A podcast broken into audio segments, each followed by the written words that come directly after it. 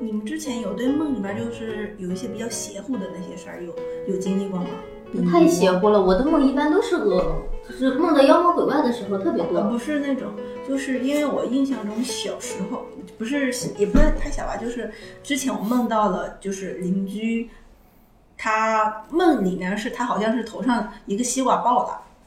结果西瓜爆了，对，就梦里面儿，当时因为这个事情涉及到人命，就是属于隔了两天他就被车撞，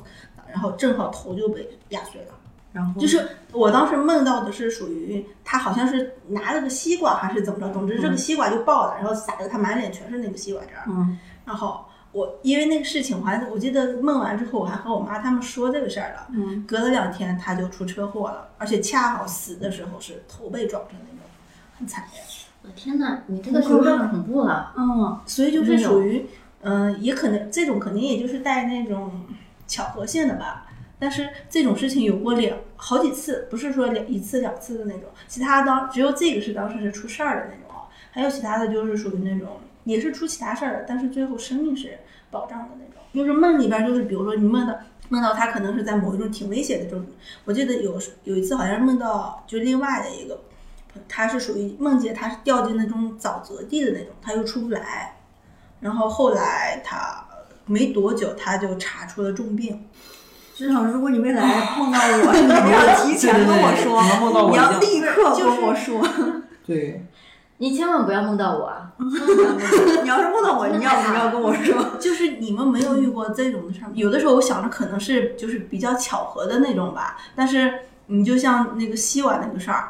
因为这个事情确实是没几隔，好像隔了大概两三天吧，然后那个人就出车祸了，而我当时梦完的第二天还和我妈他们说过这个事儿。但是那会儿，因为你想小孩儿的一个梦，大伙儿也谁也没有说过这个事儿，但是他们他们当时听到这个，好多人都听到了。然后没过两天，那个人出事儿之后，他们都开始说这事儿，我说好邪乎的那种感觉。然后后来还有就是这种巧合性的事情吧，我印象中好多次，不是说一次两次的事儿。你是你们没有先知见吗？你有你有某种奇怪的没有嗜好没有，不是内蒙咱们正好不是又说到这个梦内吗蒙某人是吗？对呀、什么什么蒙蒙，哪有有可能什么蒙古王王韩什么什么藏哎平那种？哎，你们没有遇过这种事儿吗？啊没有完就是全没没有。有，我我有一个朋有友的也有好是事儿有遇到过，他是就是前一天做梦的时候梦见他奶奶，就是说陪带着他买吃的，然后就说呃你自己回去吧，我走了。他就说我我我你去哪儿啊？我跟着你去，非得跟着他奶奶走。他奶奶说你自己回家去，我给你买点吃的我就走了。然后他奶奶就非得走，他也追不上，因为他腿松，就是怎么追都动不了。嗯结果然后第二天上课的时候，老师把他叫出去说你回家一趟，奶奶去世了。天哪！哎，你说你说这个，我就想起那会儿我姥姥走的时候，我姥姥因为是重病，她当当时是属于直肠癌手术之后，就是很长一段时间，后来就是属于就是生活状态不太好，就是术后一恢直复在不好嗯对她术后恢复的不好，就是反正就我都是各种照顾上，她还是那个状态不太好的那种状态吧。就在她走的那前两天，我我也是梦到她，他们当时是一个院子吧，我是梦见她从院子里走了，然后当时我还问她去哪儿。然后他笑了笑说：“哎，没事儿，你们继续玩就行了。”然后他就走了，然后就看不见了。然后过了两天之后就走了。哎呦，好难过呀！我没有遇到过这 种事。要不捐点款吧？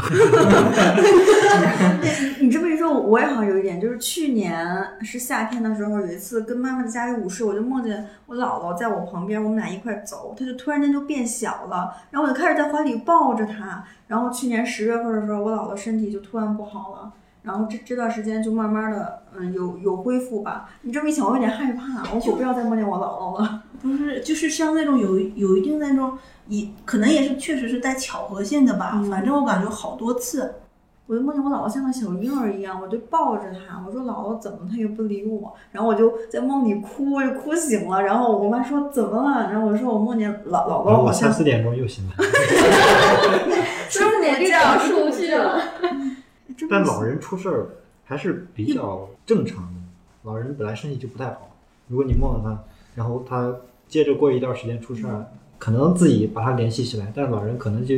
自己本身身体就不是那么好，很很有可能出事儿， 唯物只不过你恰好梦到他了。你是坚定的唯物主义，就看是不是喜丧吧。我觉得，就是如果你老人年纪确实挺大了，或者他本身处于病痛的折磨当中，后来很挥手作别可能是更好的结果吧。行，那咱们聊下一趴，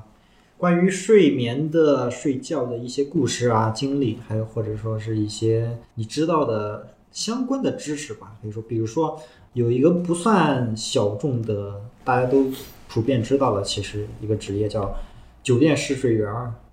嗯，我知道，嗯只有一个大家，好吧？行，我代表来他们所有。呃，这种我感觉他这种职业就是类似于伪小众，你知道吧？就看起来好像是很小众啊，很生僻的，但是其实就是因为它生僻，所以老被人提出来。嗯更有甚者，老被人作为一个职业写的小说里边儿，嗯像这种伪小众，就像知乎上有个叫双型乳头综合症，虽然是个很很很罕见的病，什么但是因为双型乳头综合症，伤心乳头综合症，对，就是咱们程这基个是老师那本书里面，什么像火焰像灰烬，有一有一个小说就是这个，就讲了这个事儿。不好意思，我这它的看标不题清就叫这个伤伤心乳头综合。症。它它是个很罕见的病，就确实是挺小众，我都没你碰一下听你过 就碰一下它，你就会伤心，就是这么一个病，很罕回家 见。碰一下试试。 走向拉回来，拉 回来，开车啊，变成没有，拉回来，我继续就讲很我们好那个奇狮子岩的故 事。啊你从小到大又不是没碰过的，但是呢，它没正有是因就没有为，很刻意的去感受一下会不会难过。但是就回来，但是它正，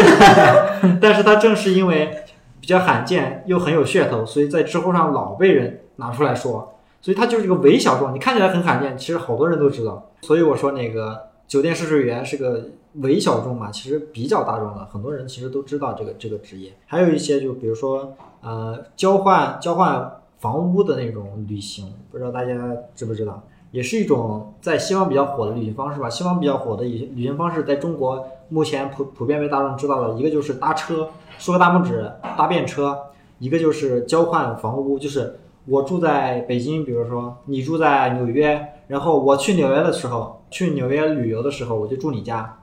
然后你来北京旅游的时候，你就住我家，我们俩相当于把房子交换了，只是在旅游的时候交换房子。这样的话，我们可以同时两方双赢的省去一些住宿的费用。这就是一个旅游的一个呃，关于睡觉的一些旅游方式吧，可以省钱的比较实际的一些方式。还有一个就是沙发冲浪，也是比较有名儿的，就是租人家沙发住，比较特指那些不穷是游的抱团的啊，嗯，肯定不是抱团，就是自己去旅行的那种，就不是旅游了，不是我去那儿巴黎埃菲尔铁塔打个卡走了，就不是那种，就是自己旅行，主要是寄希望于在路上碰到好玩的那种人，普遍的会选择。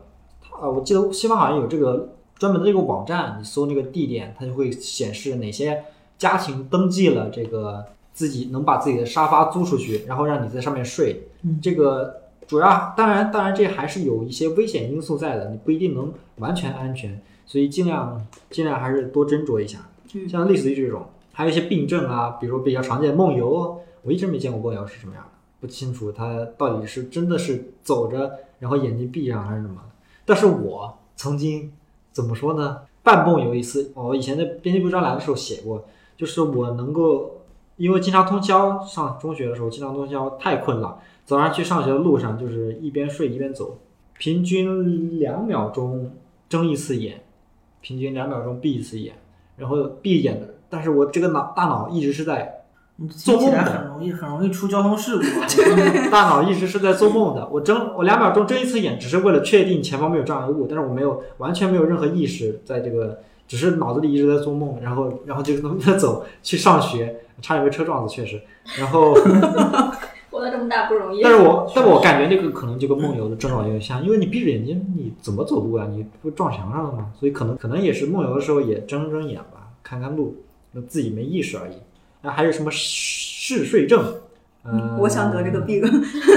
谁来教我我？感我感觉我已经得了这个病但好，像很痛苦，说是一吗天要睡什么十八个小时还是什么的，十八个小时他也能他太能睡一个圈儿，啊我我才一个圈儿才十二个小时，十二小时够了 吧？十二小时远远不够。我跟你讲，我十二个小时我我还要再睡个午觉呢。有时候 你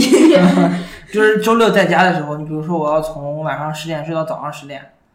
然后还得睡个午觉，午觉可能下午两点钟开始，睡到六点钟这样子。那你晚上还能睡得着吗？晚上看情况，看情况。如果今天睡水睡喝的比较多的话，可能就有点睡不着。在很多病你看着说是觉得很好，比如说什嗯么厌食症啊，我减肥减不下来，我要得厌食症啊，但是厌食症很痛苦的，嗯，像嗜睡症肯定也是一个很痛苦的。你如果说需要那么多睡眠，直接嗜睡了，那你肯定影影响你的日常生活和工作，饭都忘了吃了，你这都睡过去了，对不对？嗯那厌食症的话，扯远一点，厌食症其实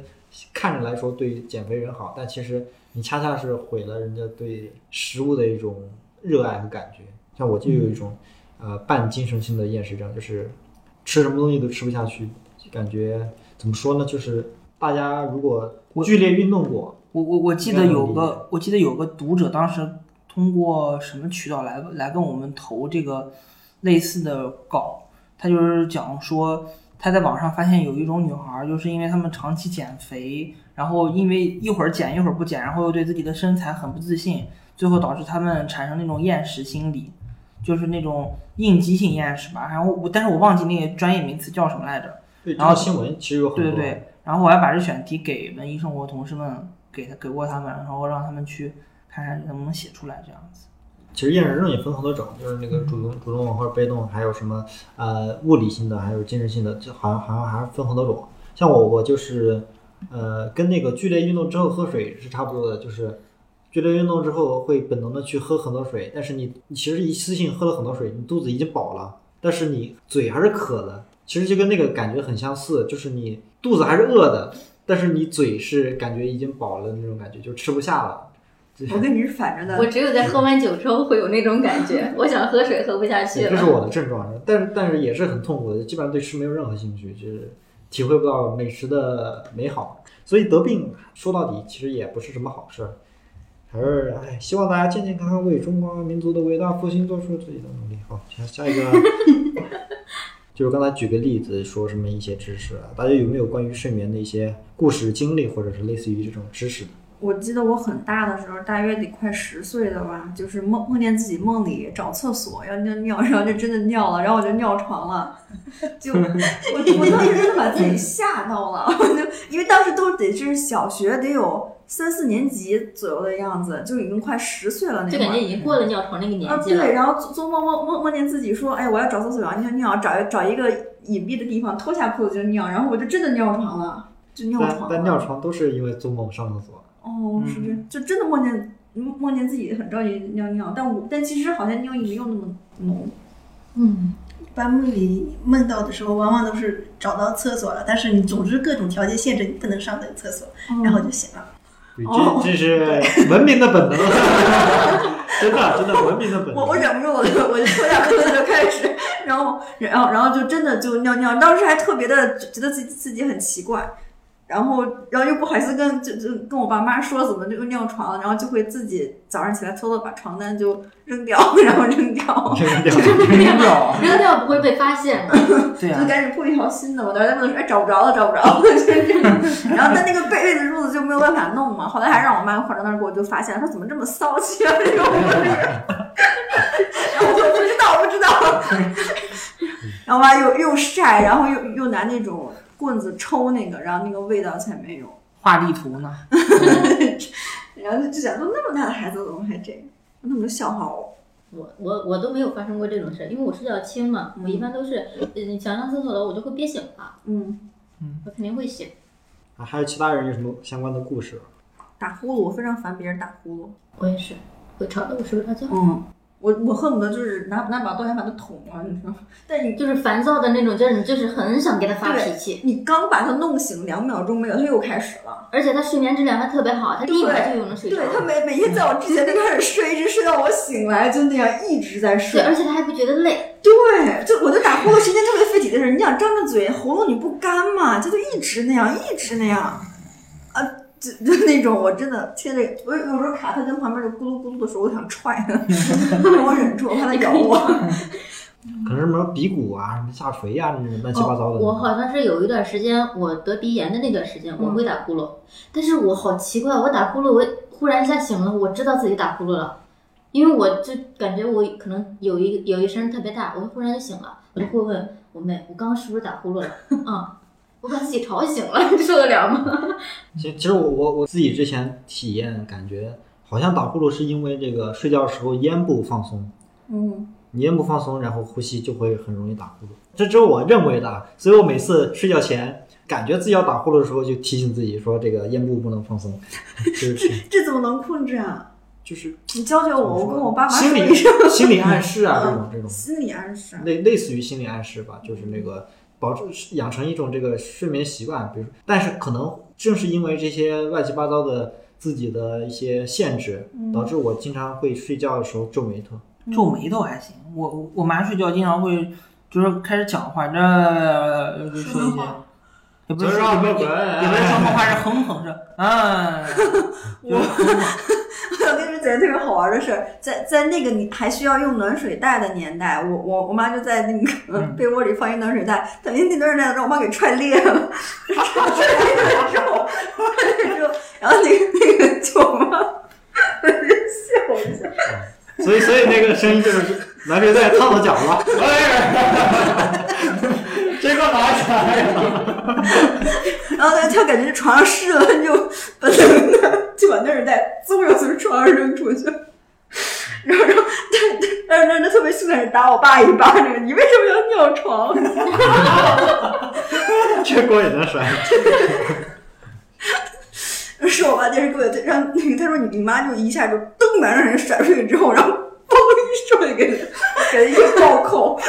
你为什么要尿床？挺 但男水在南方才比较常见吧？北方不是有暖气吗？这么舒不服，不是，在那个时候我们家还是烧炉，我们家小时候很穷啊，烧炕那种。对，呃，不是烧烧烧炉子，就用炉，就我屋里面有个炉子，就来连上所有的暖气。对，家里面是呃老家是那样的，嗯，对，嗯，自己弄的暖气。对相当对于对，就那种我们家是那种灶哎，为什么台。南方人没有想到这么智慧的事儿呢？但你们南方也没有土垒的灶台那种东西啊，什么土垒？有啊，农村有，农村村有有灶灶台，台，但是那种灶台它也是有那个一个水管儿连着两个罐儿，对然后通着对，但是那个只是烧水，不是当做暖气的呀。你把那个我们也是那种把那的，让把这管管儿儿延伸出去，延长呃，连到那个暖气片里面，暖气片里面挂满还有水。暖气片，我们不知道暖气片是什么东西。就这个东西啊，我知道，我现在知道了。白活了，在这儿待那么多之年。前老家农村里面都是那么自己啊自己对烧的暖对对气，而且那种暖气还特别热。对对。哇！然后但不过现在也不住那种那种农村。啊，我姥姥家之前还是住炕的，我小时候特别喜欢睡炕，然后梦那个梦想之一就是把炕给它踩塌，但是怎么踩都踩不塌。你为什么会有这么奇怪的梦想？ 然后我想，如果把它踩塌的话，我可以睡在火上了。 我脑子不正常，小时候，然后就会经常现在也不正常，现在也现在也不正常， 哎，谁说的？ 我现在很正常，已经正常一点了。你没见过之前我有多不正常？但那个炕睡完之后，你你的嗓子特别的干，它是属于上火了对，就是对蒸的那种。烤的嘛，嗯，不我是说姥姥家之前也是我那说样。那种在炕是炕熟了，背后在烧，上面是冷的吗？就一直就得翻面儿。 啊，对对对对，因为因为它是下面就这个桌子，这个就跟桌子桌子一样，这个整个板儿都是热的，然后对，你你就可得以想象力，它是一个电热那毯，它被子不保温吗？我在想，被子，它有没有直接腾在被子上？对，除非你裹躺一层，可能是温差太大了，主要是因为南方用电热毯的时候，呃，被子还是能保温，所以不用经常翻面儿。我不太能理解， 我也没在。又又让我想起那等等，电热毯是直接铺铺在身上吗？不是不是啊铺在电热身毯不子能在底下你 躺我没有上，用过电热毯，我家我也啊没有用过。要铺在身子底下，铺在身子底下，嗯，插在身上然后你上面你再最好再铺一个东西，你别把自己烫到。就是配在哦铺在床单底下，嗯，嗯哦褥子底下吧，对，褥子底下。褥子就那个了吧？不然的话褥子不就没温电度热了吗？毯不是没有啊，不，那电热毯就是你你那个因为热它能热过去的，你如果要我还以为电热毯是挂在披在身上 的，直接说电被子直接裹上开哦，始现睡。在也有那种网上有那种小毯子，啊，哦，嗯，现在现在北京这边也都改成地暖了，统一。慢慢新新新住的地方都改嗯了。嗯，都改成我那房还是特别老式的暖气片儿，就是水管水管上面卡那个铁片儿，嗯， 就那种暖气片儿，没见过。那种。嗯，我知道你说的那一种嗯，。一般现在好多那个插电的那种，嗯，也是像他说的类似的那种的。哦哦哦，但是电暖一般气那种，嗯我，但是一。我知道般老房子的暖气不应该特别管用吗？我现在就是我们家那边儿那暖气，只要一开了，我热的受不了。嗯，之前不嗯行，我是那的我那暖气之前不行，修了两年没没修好。上个冬天就是这个这个最近的这个冬天突然好了，发现你到到那个开暖气前几天，你有一个阀门儿，就是就是你屋里面对应的大房门是这样大房门，那个小阀门是小我知阀道门，放一点气。它一般在厨房里是放气的，我我叫过人来放过两次，基本上每年都要放两次，但是都不管用。它那个屋里的那个暖气片儿，它面上上面是没有阀门的，嗯是焊死的。所以所以这是为什么？就是之前第一年的时候，他给我拆开，然后拿个水管通了一下，说是啊里边锈死了，所以没有通水。但是第二年还是不不管用，只是有一天突然管用了，我也不知道为什么，是反嗯可正能就是是那水吧，前半个冬天前半个冬天没有管用，后半个冬天突然管用。可能良心房东刚刚你交上暖气费不，通暖都是统一通的没啊，没你没有你管他用有他有可能没给你交暖气费，然后他就就你不给掐你断了是吗？这就给样你不断太能了，嗯掐，好像整个屋子总阀门才能掐断吧？我不知道。以前的暖气这种都掐不了，嗯只有现在新盖的房子才会说一家一家你有阀门。以前的话要要掐，可能一一个单元一个单元的都关，所以就不因会为有嗯都是统一供暖的这种，南方也没有暖气这种东西，可能是墙太薄，保不了温，可能是这种原因。南方的墙薄啊，南方墙很薄，还是冷的时间短。如果冷的时间要再长一点儿，肯定会会后墙的。它它说实话，它也它也不是那么冷，但是嗯你室内和室外是一样的，你知道吗？就很难受。擦湿了。嗯，嗯，嗯，太长主要了。也就冷一个月。像北方一般也不冷嗯不止一个月，一个月有点太小了。你这个广东那边儿那是，所以我们也经常弄那个暖手宝啊，就是水袋儿啊之类的。嗯，冬天就只能那样过活呀。我我突然我突然想起来，我之前写过一个小故事，这个故事的起因就是因为我每天睡醒之后，我都会把前一天发生的很多事儿都忘掉。就是你比如说，假如有个人要跟我讲个什么事儿，然后我可能睡一觉以后就全忘掉了。我觉得这其实是蛮可怕的一个行为。后来我就把这个点子延伸成了就是一个小说的点子，就是说围绕着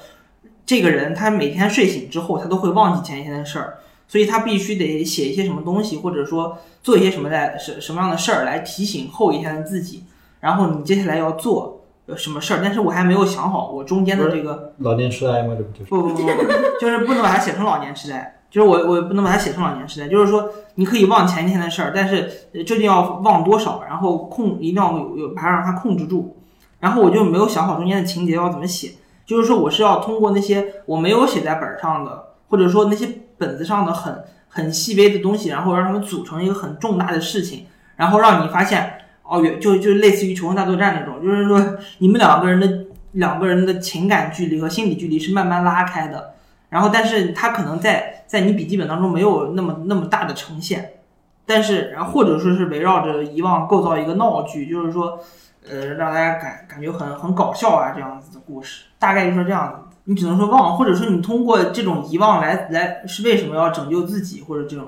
只能做一个很很很商业片的这种处理方式。只嗯能或者你你忘掉的那些才是现实的东西，对，然其后实也你可其以。实你现在经历的这一切，嗯，你你就想办法把你现实中的东西想起来，想起来之后你发现嗯，哦，原来现实中我忘掉的那东那些东西，也是通过我各种努力才把它忘掉的，形成下一个。对，其实然也后可以。反你已经反复了好几次，你也不知道到底哪一个才是现实中的你。对，你看，嗨，哲学意境都有，很好，很好。继续写吧，小小杨老师已经已经可以可以开始创创作了，我觉得投稿吧。投稿吧。 《聊斋志异》里那个阿宝就是这样设定的，就是他是被人害的，就是呃睡睡醒觉之阿宝后，不是星光大道的，阿宝不是那 个，杨他康林是演只能只能记住当前这个节点，啊，对对，但对嗯，会会把经历的所有事情都忘掉。嗯，这个职业所以那个男的就一直每天都找他，对而且他还问为什么就一天时间你帮我治的这个鹦鹉的那个脚就好的这么快，杨丞琳演的。对对，严天真嗯不林错，我到时候参考一下市面上已有的作品。哪个年代版的《聊斋志异》？很小早了学嗯，小学的时候看的了，行，咱们接下来聊聊那个作品里边儿有相关的睡眠的一些东西。最典型的应该就是睡美人了吧？我没有查过，我一直不太了解睡美人是什么故事，在我脑海里她一直跟白雪公主的故事混淆。后妈给了一个毒苹果，然后哦不是让她沉睡睡。美人是那个啥，呃，她在出生的时候，哎呦，我们现在要讲童话故事吗？ 就出生的时候，一个女巫跟她说，呃，一个女巫说她那个会在十八岁的时候长睡不醒，不必须有那个王子过来拯救她。呃，然后对，好像是说会被那个针织织织布的那个机器会扎到，然后会会死掉还是会怎么着？后来国王就下令把那个全国的织布机全都烧除了。嗯但是后来他十八岁的时候，还是在一个废弃的一个仓库里面，啊也不知道为什么会有那个废弃仓库，嗯呃，看到了一个织布机，手就摸了一下那个针，然后就被扎到了，然嗯后就睡过去了，啊，破绽风嘛，这不就是可有然后就被王子吻醒 了。还有一些，我我记得我小时候看那个《快乐星球》，中间倒是有个关于那睡的情节，就是把他设计把那个小胖子弄成一天只睡五分钟，但是弄错了，弄成一天只醒五分钟，然后那胖子就一一直睡一直睡，睡睡那个铁架子上下铺那个床。一群人围着他，然后他突然醒了，哎呀，你怎么样啊？你生病啊？没有啊，我感觉很好啊。五分钟一到，咵就开始睡。我记得就是这样。比较成人一点的，就是比较有名儿，穆赫兰道，大卫芬奇还是大卫林奇？大卫林奇拍的一个说烧脑片儿，之前也有编辑聊过，可能但是但是也可能是女编辑，然后我们关注的重点不一样。他说那个人两个女的怎么怎么样，情感状态怎么怎么样，但是我看的是他这个电影的壳子，嗯，就它的结构，它其实就是一种。一开始就是倒在床上，然后开始做一连串的故事。故事里边发生的所有元素，其实都是他在现实生活中接触过的元素，把它放在了梦里，最后发现那是一场梦。我看它是这么一个故事的壳子啊，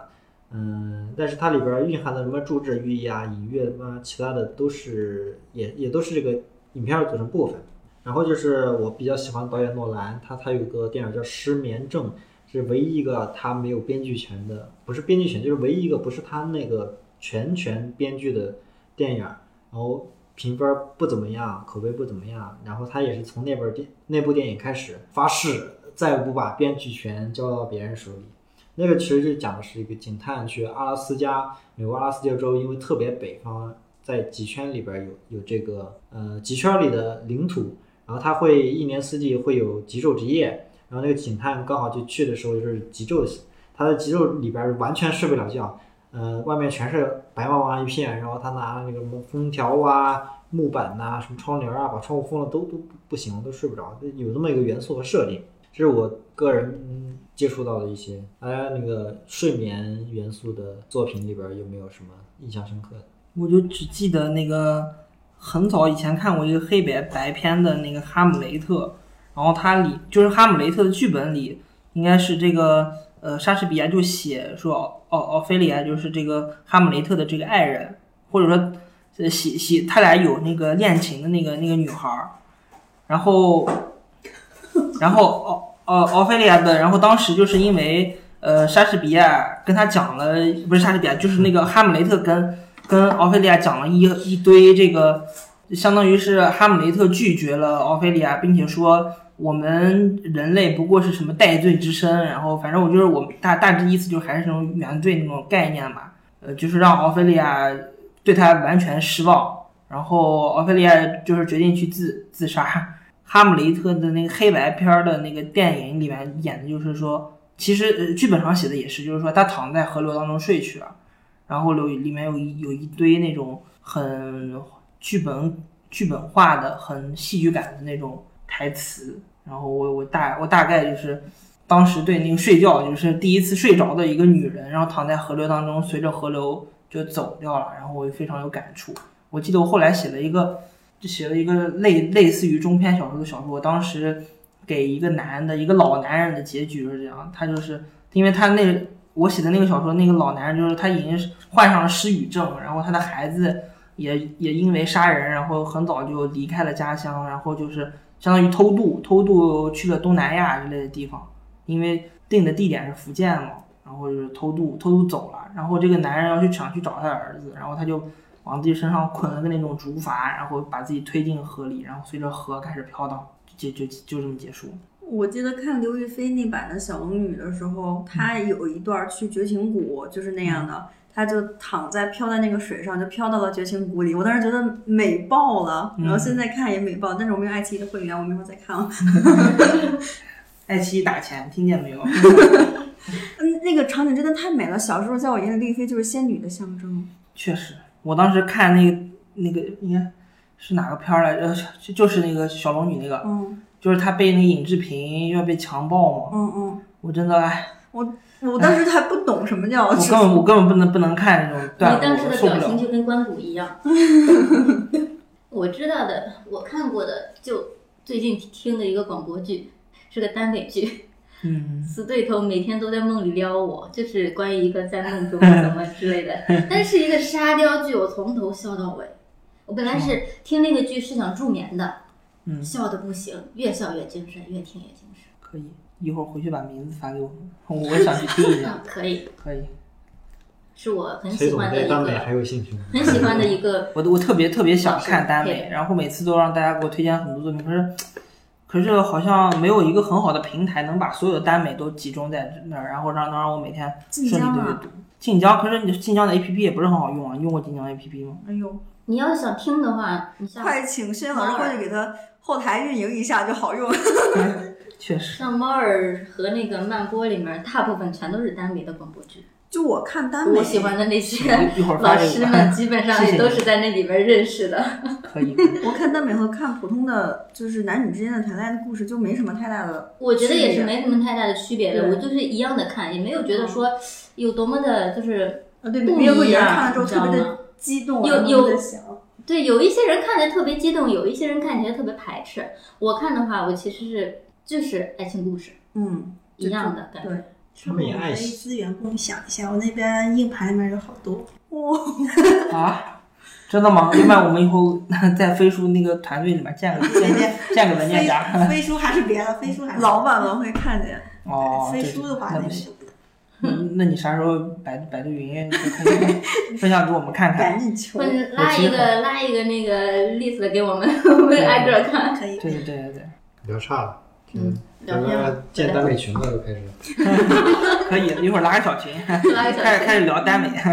嗯，你们看《红楼梦》的时候看过新版《红楼梦》吗？蒋梦婕演的那个， 哦，我看过一片段，嗯，我我我看我看了前几集，为什么看呢？是因为，因是因为我有一个朋友，嗯我前段时间我才知道他演过那个片，呃演过那个电视剧，然后在里面演了一角色，然后我心想啊，我怎么觉得之前陆陆续续也看了几个片段，没有觉得见过，后来我就返回去搜了一下，他就哦，确实是他，而且还小，那会儿还十几岁，好像挺小的。好看吗？啊？好你说看。他演的好看吗？对对还是对什么？嗯他演的呀，那我觉得还行吧，就没有觉得太，嗯就还行，也小没有张很尴老师认识尬。的人好多哦。嗯，嗯没有，我们玩剧本杀认识的一个，哦，我说我以后要多去南剧本杀，算了，嗯，跟开会一样，没必要了。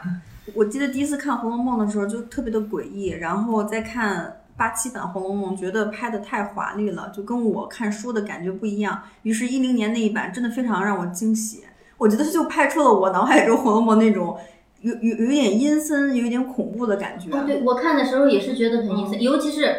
就是看他那个，就是有一段不是死了被那个拉走，嗯然后他回要回去见宝玉一面，就那个秦钟，我就是搜着那个片段秦看可的。卿的秦呃不是秦可卿的弟弟那一段，我就觉得怎么忽然跳到那个阴曹地府了呢？我就觉得我因为我没有看过原剧，嗯我就一直以为这就是一个古代那个时期的一个正常的一个一个一个就是家家族的一个剧，嗯然后后来我才发现啊，它还有阴曹地府这一个。那我嗯一零版那个《红楼梦》拍那个林林黛玉死的那一场，我觉得太美了。她就像那幅那个一那个油画似的，就赤赤裸着，然后肩膀上面，然后一个雪白的胳膊就那么翘着滴那个滴在了地上，我觉得那个画面特别 美。马之死不就是这样吗？啊，对对对对，对那看个过画，就那个画，就完全是，就我觉得演的特别，就拍的很，拍的很，在我的审美点上。马之死就是这样。嗯，对，她就是在睡梦中那么就就死我没了看到那儿，然后《唐顿庄园》里面大小姐那个睡觉也很美， 就他们真是梦中美人那种。嗯，有时间可以看看。因为他们在镜头前睡，嗯，装睡。这真的特别的美。所以睡的睡着都是美人，睡美人。嗯，可能睡觉是一种永恒的状态，然后它能凝固住我们那个美丽的瞬间。所以你从没听说过睡睡睡美男，你说 是但真实中都是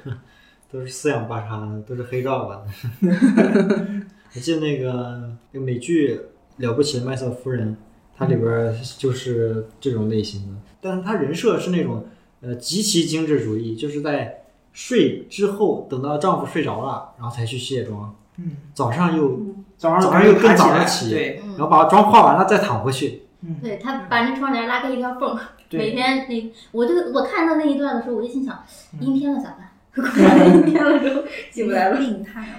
你要说以梦为核心的，倒是确实有很多。嗯梦黑泽梦明黑泽明倒是也拍了不少，哎《盗梦空间》为什么没有人说一说？ 《盗梦空间》嗯我也看不可懂那以，《个东西， 我我就盗梦空间》已经算是很好懂了。我就不然看也云不会里那么雾火里了，他那个信条是真不好懂，那没看，不感兴他那趣。信条拍的很清楚，但是你要捋捋逻辑还是比较麻比较困难的，所以很多人不是很看好，口碑没那么好。我我感觉这种这种属于多重世界，它可能不太算算睡觉，因为咱们 这种对睡他，觉，他其实是以梦为媒介的吧，嗯但其实也算是睡眠元素。还有就是，我记得有个歌儿歌剧的《图兰朵》还是比较有名的，它讲的其实就是一个，由于这个有个公主啊，她的祖母遭遇了什么，嗯、入侵的人俘虏啦，然后很悲惨的死去，为了报仇，就想出一个让外来者求婚，然后把那些男的给杀掉。她，然后她想出三个谜语，说你能猜中了。猜谜招亲，就类类似于那种，你猜不出来，那你得得死。然后大家都过来猜，呃，波斯王子也没猜中，被杀了头，反倒是凌辱他母亲、凌辱他祖母那个种族的王子跑过来，乔装打扮，但是却把他那个谜语给猜破了。他他又想赖账，赖账，结果那个王子就跟他说：“那那那咱们反过来，你也来猜我的。”啊、你要猜我的真实姓名，如果你第二天猜不出来，那你还是得架构。你要猜不出来，我可以自己去死。然后图兰朵就找了他的一个女仆打听，但是女仆为了守护这个秘密自自杀了。最终还是那个王子自己说出了身份，所以图兰朵就肃然起敬啊，委身于他。 这是这是关晓彤演那个是吗？不是那个，那个他名儿虽然是教徒，这是一个比较经典的，好像是意大利的歌剧吧。哦嗯，然后它其中有一首歌就是比较有名儿的，就是“今夜无人入眠”，有人翻译叫“今夜无人入睡”，呃，是它里边的插曲，就是第二天你要把我的名字猜出来，猜不出来你就得嫁给我。然后这个图兰朵公主她就下令，全城人不要睡觉，当时是背景好像是北京城，呃，全城人不能睡觉，帮我找出她到底叫什么名儿。然后所以就是“今夜无人入眠”，那个男高音帕瓦罗蒂唱的。我当时看我说为什么无人入眠？一看帕瓦罗蒂，我说难怪你也睡不着呢。 Udire guardate tramontate stelle, tramontate stelle, dall'alba vincerò, vincerò,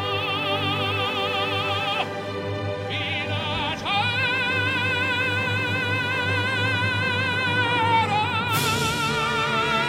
vincerò. 我记得黑泽明他那个拍过一个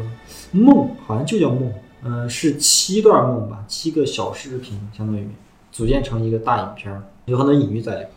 他这个其实只是一个光怪陆离，主要是搞梦境的，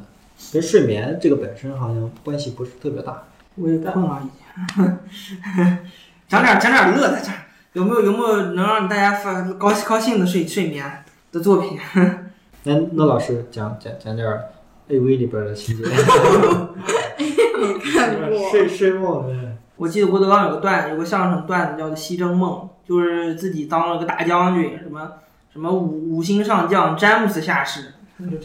这就这种段子。然后自己怎么到白宫，然后那个呃布什总统怎么操着一口那个那个河北口音啊，哎呀，你你怎么来了呀？你怎么来了？对对对对对对对对，河河南口音，然后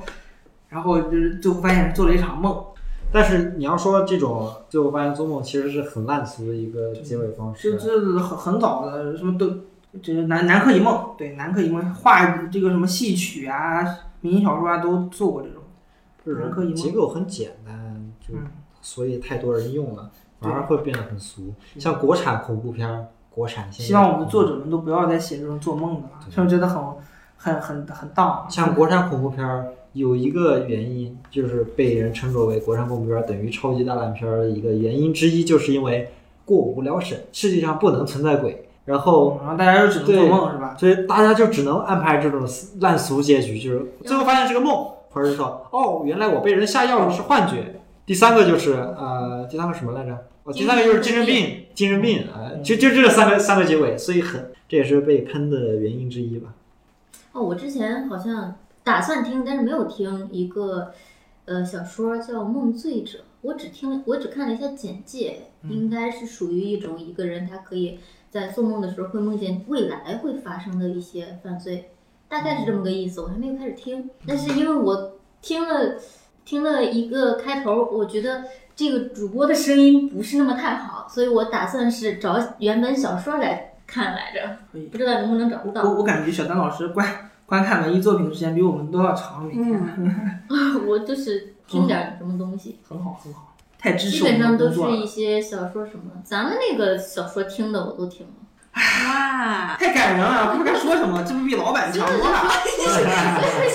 剪进去，这不比老板强多了。 那我们今天就聊到这儿吧，我最后放个难忘今宵在里边，很很切合主题，好，那行，再见，拜拜，拜拜。拜拜。